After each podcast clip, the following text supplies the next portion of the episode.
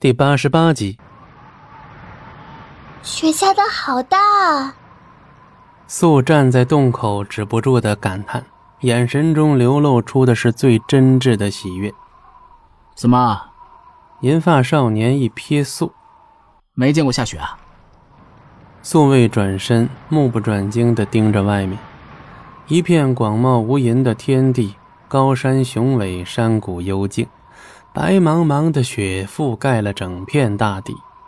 这样撼人心魄却又不失唯美的画面，他怎么能任其从眼前白白消逝呢？见素半天不说话。银发少年索性扔下手中柴火，起身大步走到洞口，站在素的身后。银发少年看上去年龄小，但却高很多。我在问你话呢。素回过神来，一看身后站着的是银发少年，立马往洞外退了几步，脸颊止不住的泛红，支支吾吾的。我。我没有在外面看过下雪，而且，素的头愈发低下，不停飘落的雪花在素发上停留做点缀。看素离自己有些距离，银发少年也是一步跨出洞外，直视他。而且什么？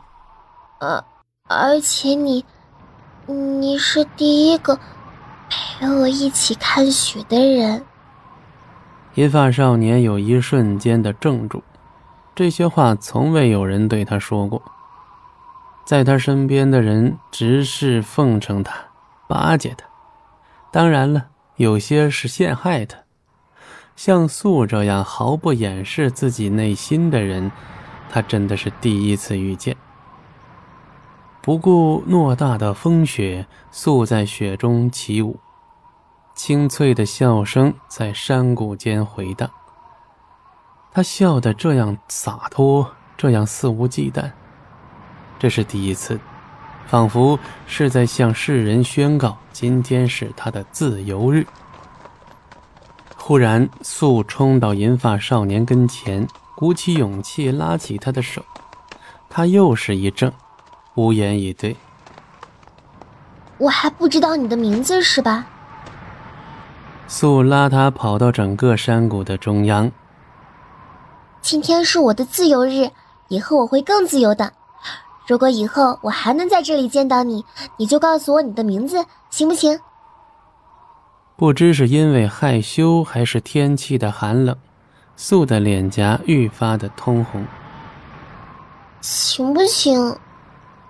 银发少年直勾勾的看着他，绝美一笑，妖冶开口。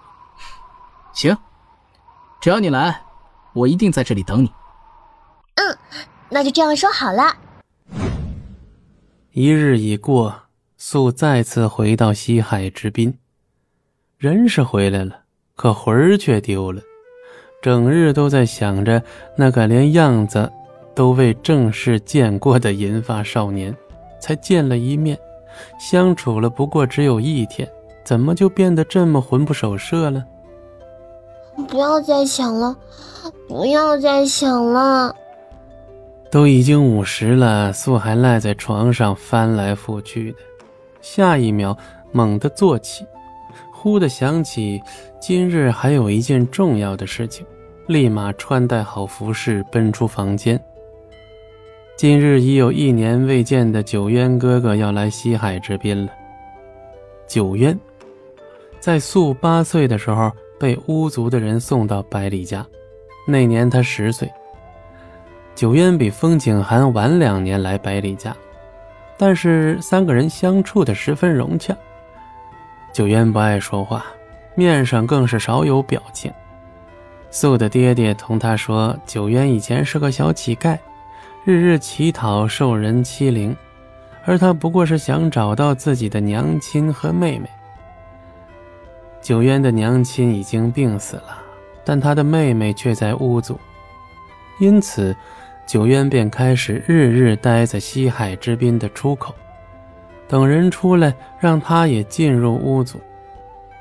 数次早已过百了，终于有人看不下去了，把他送来了百里家。